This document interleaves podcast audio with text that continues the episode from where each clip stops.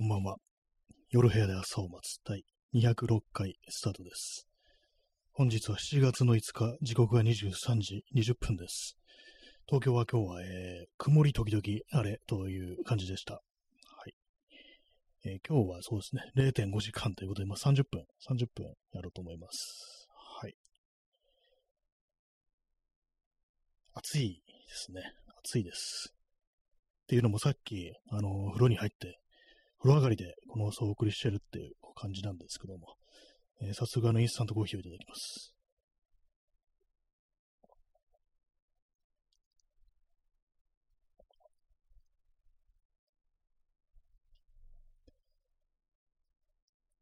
はい。0.5時間だから、まあ23時50分までということになりますね。まあ特にあの、話すこともね、今日もないですね。毎日毎日同じこと言ってますね。毎日毎日こう、話すことないなんていうふうに言われても、ね、どうするんだというね、まあそういう感じなんですけども。今日あれですね、あの、放送を始めて、こう2名の方にお越しいただき、そしてあの今誰もいないっていう感じで、シュッとね、こう出ていくっていう感じの、あれですけども、確かになんかね、ちょっと少しだけ聞いて、まあちょっとおが行くかみたいな時ってありますよね。私はま最近こう他の人のラジオトークとかこうあんま聞いてないんですけども、結構そういう感じで、まあ、いろんなとこを、こう、ちょっと顔を出してみては、ね、別のとこ行って、みたいなね、感じで、なんか自分のこう、ね、合いそうな放送みたいのないからなんて探すってことを、一時期よくやってたんですけども、最近もなんか、聞いてないですね。聞いてないですね、って言ったらあれですけども、なんかそうなんですよね。他自分でやってんのに、ね、他の人の、ね、話してるのを聞かないっていう、まあそれなんかちょっとどうなんだっていう気がするんですけども、ね。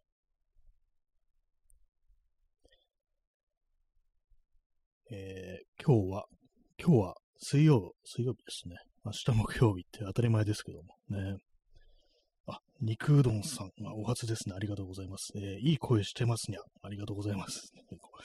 大体もう中身のないこう話をいつもしてるんですけども、大体あれですね、あの、こう、落ち着いた感じで言えば、なんかこう、ごまかせるだろう、みたいな感じでね、こう、そういう感じでやっております。ね、実はね、何を喋ってるかっていうのと対してね、こう、中身もないような、そういう感じでございます。はい、あ、肉うどんさん、えー、怖い話してるんですね。めっちゃ好きです。あ、ありがとうございます。そうなんですよ。最近ね、全然こうできてないんですよ。怖い話、もう全部こう、話し尽くしてしまったみたいな感じで、もう最近ね、怖いこと起きてないですね。怖いことがもう起きない方がいいんですけども、そういう、まあ、あの、幽霊とかね、階段とかそういう話、ないですね、そういえばね。結構あれですよね、あの、いろんな、階段っていろんなのありますけども、ある程度聞くと、まあ、これ前に聞いたみたいな感じで、だいぶ、まあ、あのー、あれなんですよね。パターン、パターンというか読めてくるみたいなね、なんかそういうのがこう、あるんですけども、肉うどんさん、えー、霊感あるんですか？あ全くないですね。あの、私、あの、結構、なんていうんですかね、こう、娯楽として、もうエンターテインメントとして、あの、怖い話と、なんかね、こう聞いたり、ね、読んだりするのが好きっていう感じで、まあ自分としてはね、あんまりそういう、あんまりというか、もう一切そういう経験をしたことがないっていうね、ぐらいのね、感じなんですけども、でも結構ね、あの、周りになんかね、ちょっと聞いてみるとね、あのー、意外に、幽霊見たことあるよ、みたいな話をね、聞いたことは、聞いたりするんですよね。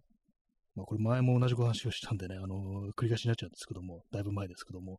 私の友人が、あのー、夏休みに、ちょっとあの、両親があの、墓参りに行けないから、お前ちょっと行って、ね、ちょっといろいろこう、掃除とかやってきてくんないかみたいなことを言われて、それであの、結構遠いところまで、ね、東京からの神戸までこう行ったと。で、まあ、あの、真っ昼間に、その、お墓のあるお寺に行って、で、まあ、掃除こうしてたらしいんですけども、まあ、普通にね、まあ、真夏ですから、まあ、大汗かきながらこう、やってるわけなんですけども、そしたら急になんか気にこう寒くなったみたいなね、ありえないですよね。真夏にね、さっきまで大汗かいたのが急に寒くなったっていうね、なんかことがあって、なんだろう、この寒気だと思って、でなんか後ろに気配をね、こう感じて、振り返ったら、なんかあの知らないおばあさんがなんかそこに立っていたっていう、そういう話を聞いたことありますね。それもなんか別にそのおばあさんが幽霊だったとかいうわけではないらしいんですね。なんか多分、まあ、あれは生きてる人間だと思うんだけども、でもなんかどう考えてもあの寒気はおかしいみたいなね、なんかそんなことをこう言ってたんですけども、何ですかね、生き量ってやつですかね、よくわからないですけども、ね。全然知らないおばあさんってことでね、まあ別にその友人のおばあさんとかいうわけではないらしいんですけども、まあ、大体でもあれですよね、寒くなるって言いますよね。幽霊が出るときってのはなんかゾッとする、ね、気温が下がるみたいな、そういうのありますけどもね。肉うどんさん、え、怖っ、ね。ありがとうございます。ありがとうございます。っていうの中ですけども、ね、私の友人が言ってたのはそういう話ですね。昼間出るんだ、幽霊っていうね。大体まあ夜っていうのはありますけども、えー、これもなんかね、また、あの、私の、あの、身の回りの人が言ってたっていうか、あの、近所のおばさんがしてた話なんですけども、あれですね、あのー、普通にまあ家にいたと。まあ一戸建てで、で、二階建てなんですね。二階の部屋に、こう、何をするでもなく立ってたら、で、なんとなくこう窓のね、こう外を見たらしいんですよ。そしたらなんか窓の外に、なんかあの知らない女の人がこう立ってたっていうね、それだけなんですけども、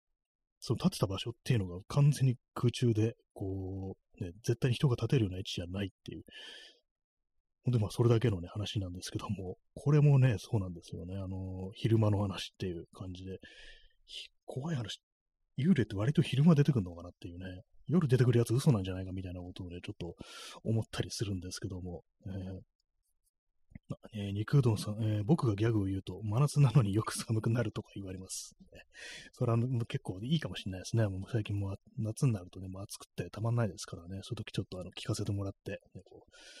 ね、人の役に立ってるっていうのはそういうことになりますからね。あ、シンプル、怖。そうなんですよね。あのー、対してね、あれがね、こう、ないんですけども、ね、恨みとか、そういうものを持って現れてきた、ね、こう存在でもないけども、なんか、ただそこにいるっていうね、なんかそういう、こう、ビジュアルを想像すると結構ね、怖いんですよね。空中なんだっていうね。こう、なんかね、もうだいぶ聞いたほど、私子供の頃なんでだいぶ前なんですけども、そまあ、立ってて、空中に立ってて、で、まあ、首を横に曲げて、まあ、そのね、その近所のおばさんの方をこう、見るような感じで、まあ、そこにいたということらしいんですけども、ね、まあ、全然まあ、そんな人に心当たりはないし、でもあれは何だったんだろうみたいな話をね、私は子供の頃、けね、その話を聞いて、結構ね、あの夜中眠れなくなったりなんていうことがありましたね。インスタントコーヒーを飲みます。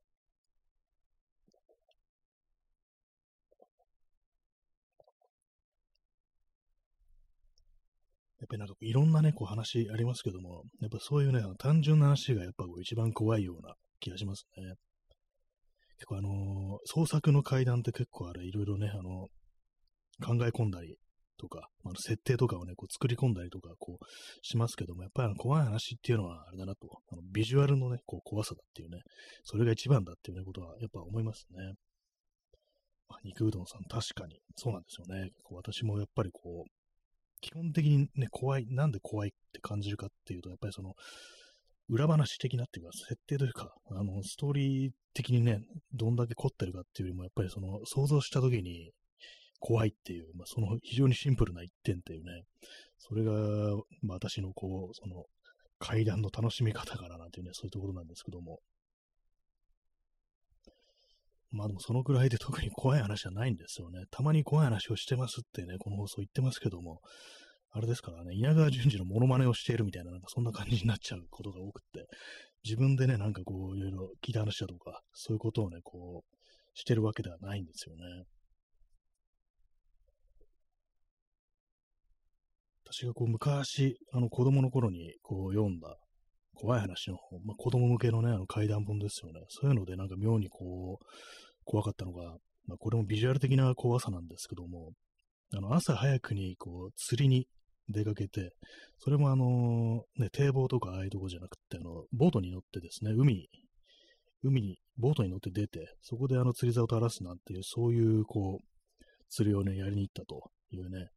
話があったんですけども、そこでまあ、あの、すごくね、あの、霧が、濃い霧がこう、出てきたと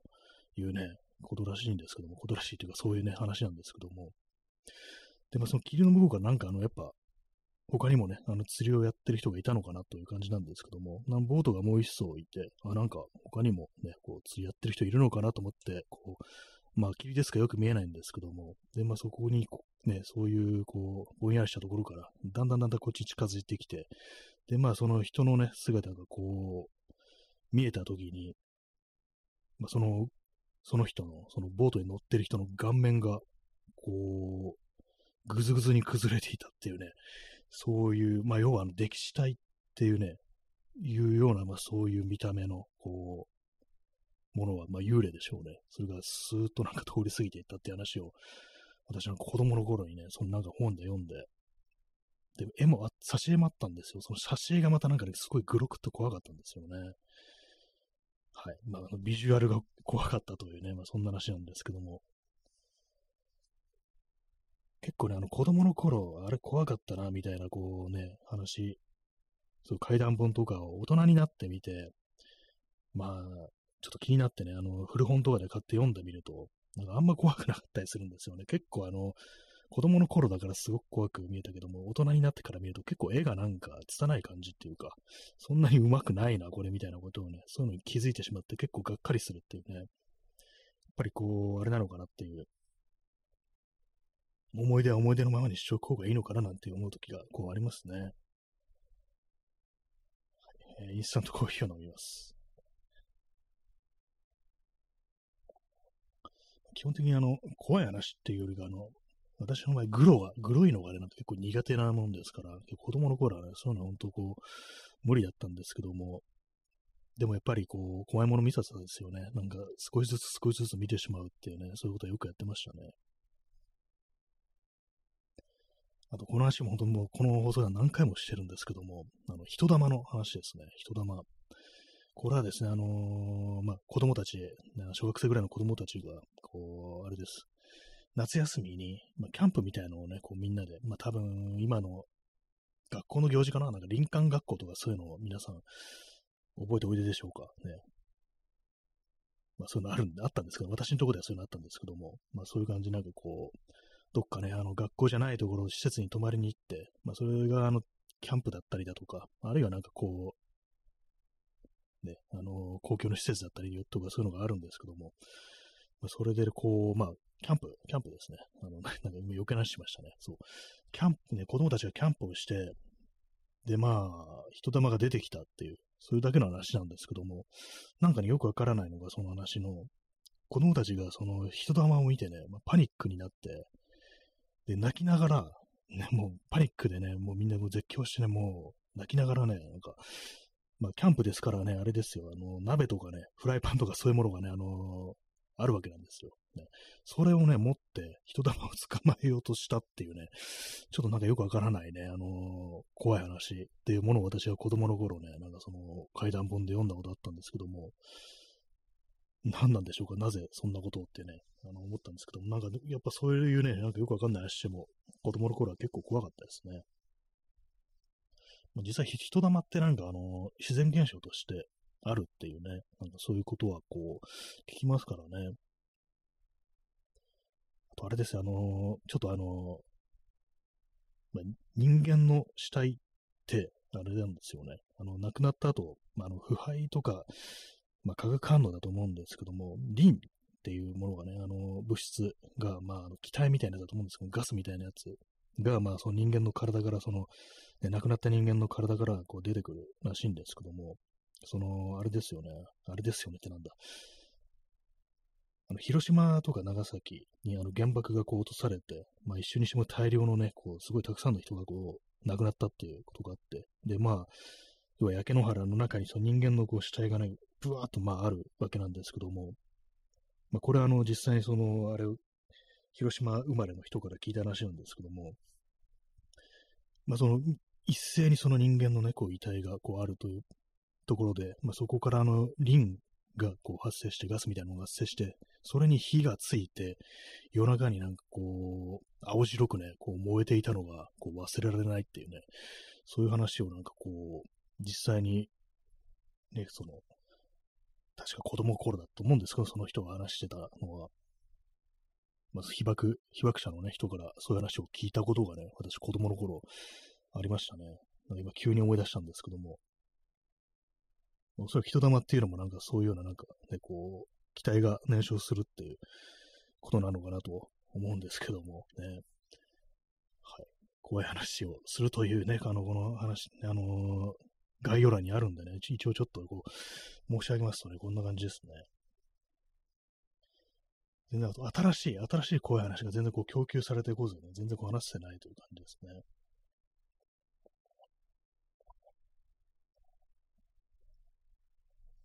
でもなんかほんと昔、ほんと子供の頃ってなんかね、暗いところっていうだけであんなに怖かったのに、大人になるとね、こういうのがどうでもよくなってしまうっていうね、感じですけども、子供の頃なんかね、夜にトイレ起きていくだけで怖かったなんていうね、ちょっとなんか信じがたいようなね、今からするとありますけども、私、あの、夏になるとよくあの、親戚のね、あの家に毎年行ってたんですね。遊びに。ね、その家が、あの、結構あの、まあ、田んぼの真ん中にあるっていう感じでね、あの、関東なんですけども、別に東京からそんなに離れてはないんですけども、でもあの、た周りがなんか田んぼしかないようなね、そういうところにあって、で、まあ、家もね、結構広くって、庭が結構広かったんですよ。で、まあね、こう、夜になると、その玄関先はまあ電灯がね、こうついてるんですけども、そっからね、こう先、ちょっとでもね、こう、あれですね、庭の方に行くと、本当になんか漆黒の闇みたいにこうなっててね、子供の頃はそれが非常に怖かったなっていうのがあったりして、で、その家はね、あの、私の幼い頃は、あの、結構ね、古い家で、トイレがね、あの、家の外にあったんですよ。それでね、あの、夜ね、こうトイレ行くのがなんかすごくね、怖くって、こう、ね、はい、そんだけですけどもね。そう、子供の頃は本当なんか庭先のね、あの真っ暗闇ってものでもね、非常に怖かったんですけども、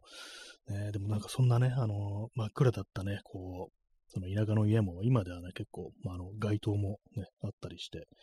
明るくなってますね。近所にパチンコ屋ができて、すごいね、あの、それで明るくなってしまって、前はあの、ホタルとかがね、見れたんですけども、そういうものもね、なんか、全然こう見れなくなっちゃいましたね。まあそんな、まあ、何年も行ってないですけども、えー、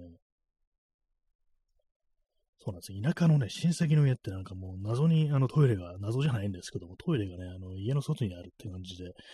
ね、私の祖母のね、家もなんかね、建て替える前は、あの、家の外にね、まあ、外ってもすぐ近くなんですけどもね、5歩ぐらいですよ。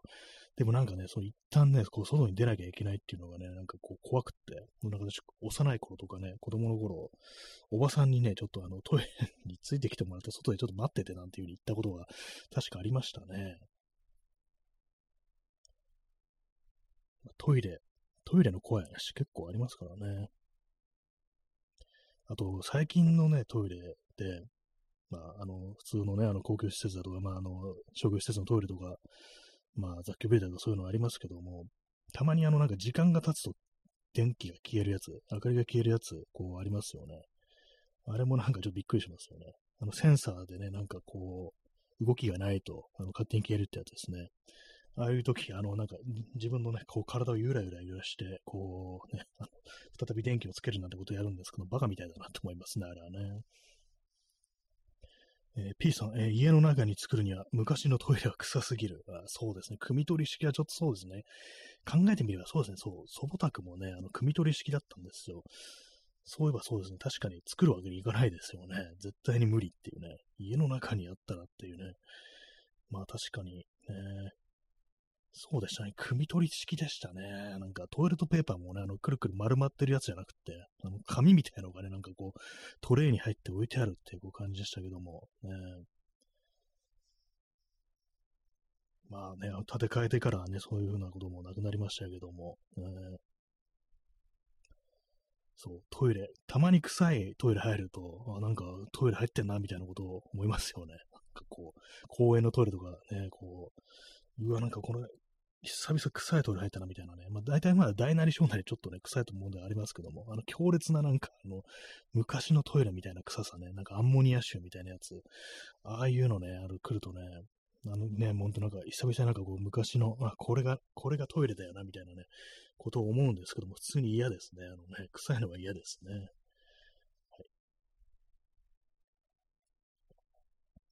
公園のトイレは臭いですね、基本的にね。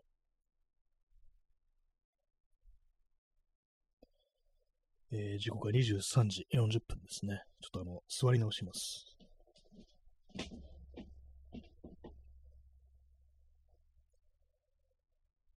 まあでも実際本当なんか怖い話とかね、本当なくなってしまったなと思うんですけども、まあ、っていうのも私がなんか夜外に出るってこと本当どんどんしなくなりましたね。なんか、昼間ばっかりだなっていうね。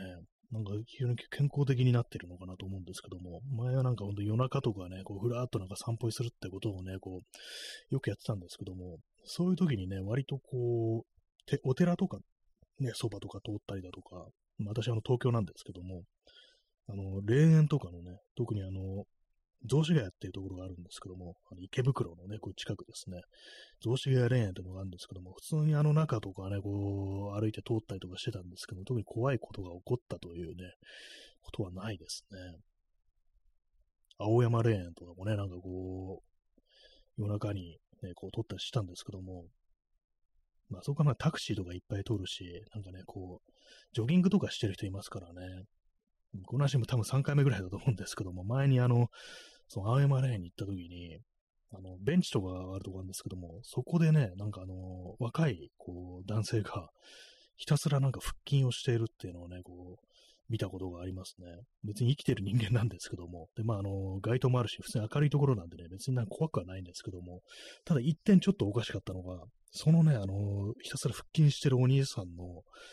で脇に、脇というかね、頭のあたりに、あの、猫がなんかこう座って、しかも、あれです、あの、香箱座りっていうんですかね、あの、手をこう、ぎゅっとしまうやつですね。あの座り方をね、こうして、なんかじっと見ているっていうね、なんか謎、なんかよくわからない光景を見たことがあって、未だにたまに思い出しますね、その近く通ったりするとね。多分野良猫だと思うんですけども、まあね、あの、まあ、霊園っていうところである以上、なんかこうね、いろいろな人が訪れるわけで、こう、まあね、なんか人に慣れてるのかもしれないんですけどもね、なんかこう、腹筋してる人のなんか、ね、頭のところにこうちょこんと座ってね、なんかじっと見ているっていうね、なんか妙に面白いなんか光景だったなと、それがしかも夜中の青山霊園っていうね、感じだったんでね、たまに思い出しますね。コーヒーを飲みます。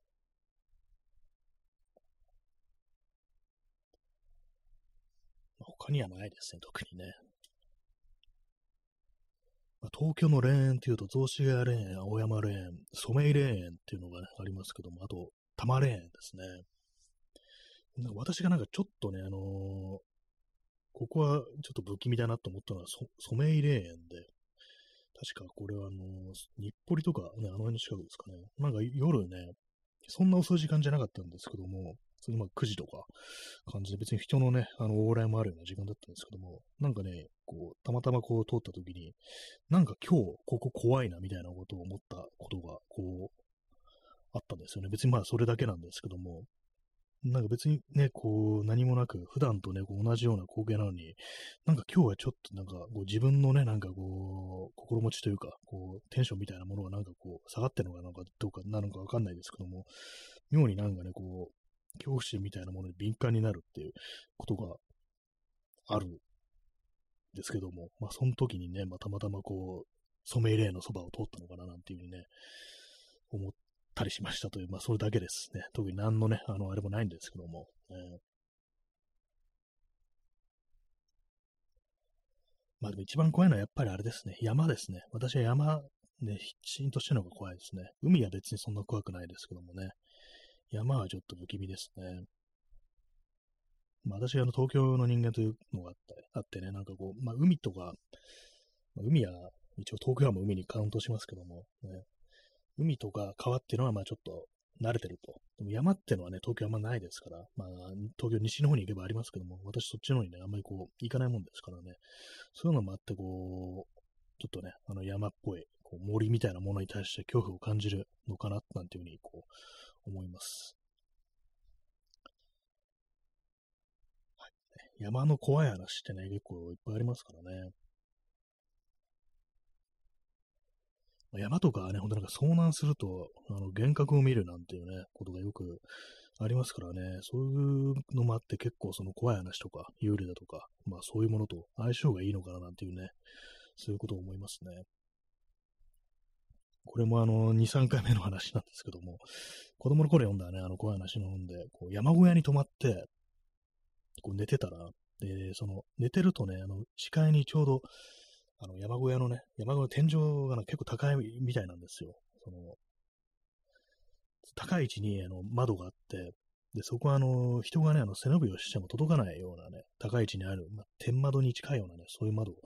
あったらしいんですけども、寝てるとね、そっからね、あの、頭がかち割れた、ね、こう、登山姿のこう男がこう覗いてたなんていうね、話をね、私子供の頃怖い話読んで、それもあれですね、あのビジュアル的に非常に怖いっていうね、のがあるんですけども、なんかそれ、その話読んで以来結構高い位置にある窓ってなんか怖いなっていうね、そういうことをちょっとね、思いましたね。天窓とかもなんかね、あのー、ちょっと不気味ですよね。あの上から誰かが覗いたらみたいなことって私結構考えるんですけども、ね、昔のね、あのー、浮世絵とか、浮世絵じゃないか。あなんかね、結構有名な鳥山石燕っていう画家ですよね。日本のね、あの、江戸時代とかのそのぐらいの人だと思うんですけども、描いたこう妖怪の絵にね、なんかの小ケラっていうのがいて、まあそれどういうものかっていうと、あの、天窓から覗くだけっていうね、まあ、だいぶ、まあ、覗きやろうっていうね、ことになるんですけども、なんかね、やっぱ天窓ってそんな昔からちょっとね、あの、そういうものを想像させるようなところがあったんだな、というね、ことを感じました。という、それだけの話です。あと、あれですね、あと、恐山ありますよね。恐山になんかあの、湯治場みたいなところがあって、まあ温泉みたいな、感じだと思うんですけども、湯治場があって、で、そこに、に、あの、休憩所みたいなのがあるんですけども、あるんですけども、私行ったことないですけども、休憩所みたいなのがあって、でそこにあのー、その休憩所に、あの、格子のはまった窓が、こう、あるらしいんですね。で、それをですね、なんかこう、まあ、眺めてると、まあ、その人の会いたいと思う、まあ、もう亡くなった人ですよね。もう亡くなってて、会いたいと思ってる人の後ろ姿がそこにこう浮かぶっていうね、こう、そういう話がね、こうあるらしいんですけども、それぞれに。で、ちょっと怖いのが、そのね、その人のこう面影というか、その後ろ姿に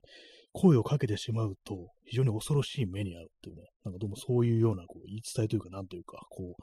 う、ね、やってはいけないことっていうのがその恐山にあるらしいですね。私も恐山行ったことないんでね、具体的にそんな、その場所はどういうところかね、どんな感じのね、こう、条件なのかわからないですけども、ね、なんか、格子のはまった窓のところに後ろ姿だけで現れてくるって、なんかなかなかこう、あれですよね、こう、もったいつけてるっていうか、なんていうかね、こう、後ろ姿だけなんだっていうね、しかも声をかけたら怖い目に遭うっていうね、結構まあ怖い話ですよね、なんかね。えー、P さん、えー、自分を小キャラに例える桜玉吉。なんかそういうエピソードがあるんですか？桜、漫画家ですよね、桜玉吉っていうね。なん天窓から覗いたりしたんでしょうか？なんか覗き癖があるんでしょうか？ね。天窓登るの怖いですけどもね、屋根に登んなきゃいけないですからね、落っこちる可能性もありますからね。どういうあれ、どういうニュアンスで証言に例えたんですかね？え P さん、え、離婚後、新たに付き合いそうな若い女性をストーキング的な心持ちを私小説的に描いていました。そうなんですね。あもうまさに、まあ、そのまま、えー、あもう天窓からの、ね、覗いてストーキングみたいな感じで、ストーカーみたいになっちゃってんな、俺、みたいな、ね。そうなんですね。まあ、離婚されてたんですね。まあ、よく知らないんですけども、私、え。なんかちょっと気になる話でありますね、そういうのね。はい。まあ、そのような感じで、あの、本日は、ね、こう30分、0.5時間というね、ちょっと短いですけども、あの、怖い話ね、特に新しいものはね、出てこなかったですね。まあ、普段からね、そういう話をね、こういろいろ考えたりだとか、まあ、あの、探すっていうね、まあ、そういうふうにしてないとなかなかこう、私も出てこないな、というね、のがあるんでね、なんかもう、もう、これからはもう創作だっていう感じでね、適当にでっち上げていこうかなと思います。はい、そういうわけでね、えー、時刻はな、チャンツさんありがとう。ありがとうってね、ありがとうございます。ね、そんな感じで時刻は23時49分なんですけども、ね、そろそろお別れの時間が近づいてまいりましたけどもね、本日も皆様ご清聴ありがとうございました。本日は9人の、ね、方にお越しいただき、5名の辛抱強い方が残ってらっしゃるということでね、ありがとうございました。はい、あと10秒、9秒、8秒、ね、残っておりますけども、特に話すことがないというね、そんな話でございます。それでは、ご清聴ありがとうございました。さようなら。